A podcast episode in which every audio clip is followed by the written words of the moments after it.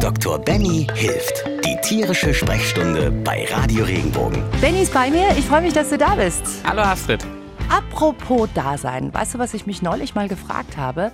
Ob es so ein klassisches Tier gibt, mit dem unterschiedliche Altersstufen von Kindern eigentlich perfekt Verantwortung lernen. Ich habe jetzt zum Beispiel überlegt, wenn ich jetzt ein dreijähriges Kindergartenkind habe, ja, dann könnte ich doch sagen, dem kann ich zumuten, einer Schildkröte ein Salatblatt zuzulegen. Gibt es da irgendwelche Richtwerte, wo man sagen kann, Mensch, das ist das perfekte Tier, da lernt das Kind was, das Tier verhungert nicht, weil es braucht nicht besonders viel, aber Verantwortung lernt das Kind auf jeden Fall. Für mich ist Tierhaltung eigentlich nichts anderes wie das Laufen lernen, was das Kind mhm. vollzieht. Sie, man muss mit der Zeit wachsen und mhm. lernen, mhm. Verantwortung für ein Tier zu tragen. Mhm. Das heißt, es ist eine sehr gute Variante, schon so in einem Alter von drei, vier Jahren mhm. anzufangen, dass das Kind mit in die Versorgung von dem Tier integriert mhm. wird. Beispielsweise, wir haben einen Hamster. Der mhm. Hamster wird im Käfig gehalten und ist nachtaktiv, aber Wasser und Futter kann man schon mal geben. Dann kriegt das ist Kind so, den ja. ersten Eindruck dafür.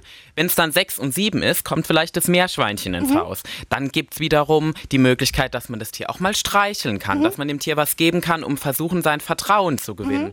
Dann ist man man 10 und 11, dann geht es schon dazu über, okay, jetzt braucht das Tier ja eventuell auch die Möglichkeit, wir müssen irgendwie versuchen, Räume zu schaffen, dass es mal raus kann, Freigang, dass das Kind selbst auf das mhm. Tier achten kann.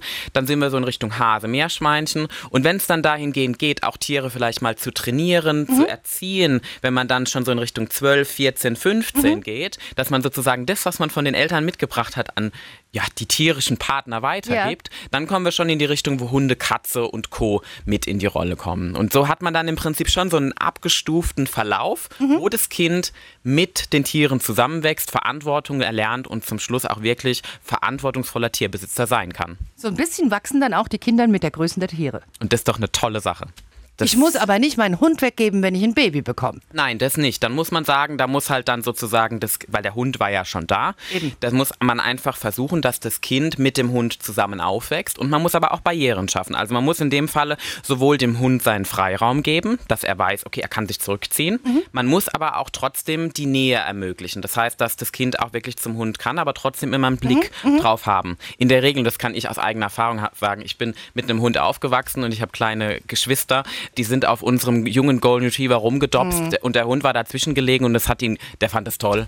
Der fand es toll, wenn meine vierjährige Schwester ihm ein Hütchen aufgezogen hat und mit ihm gespielt hat, war das genial. Aber man muss halt seinen Hund oder seine Katze auch kennen, um zu wissen, die kann ich alleine entlassen. Ganz wichtig. Jede, jedes Tier hat auch eine eigene Persönlichkeit und die muss man in dem ganzen Prozess berücksichtigen. Ich behaupte noch was anderes. Meine Jungs sind immer mit Katzen aufgewachsen und immer mit Tieren, die haben keine Allergie.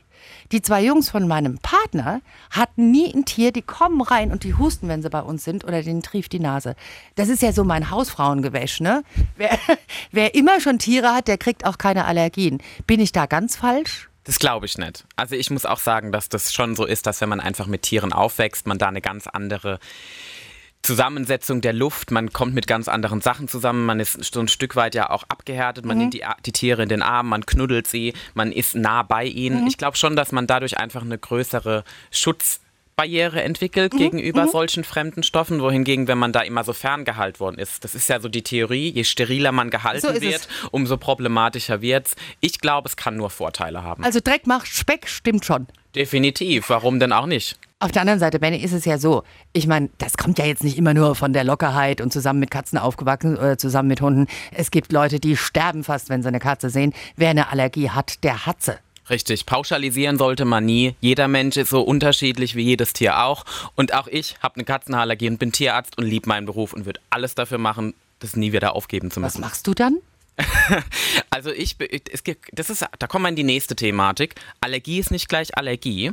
Jede Katze hat unterschiedliches Fell und jede Katze hat damit eine andere Wirkung auf jeden Allergiker. Okay, Benny, abschließend noch, gerade du als Tierarzt, jetzt sag doch mal irgendwie so eine Pi mal Daumen-Formel.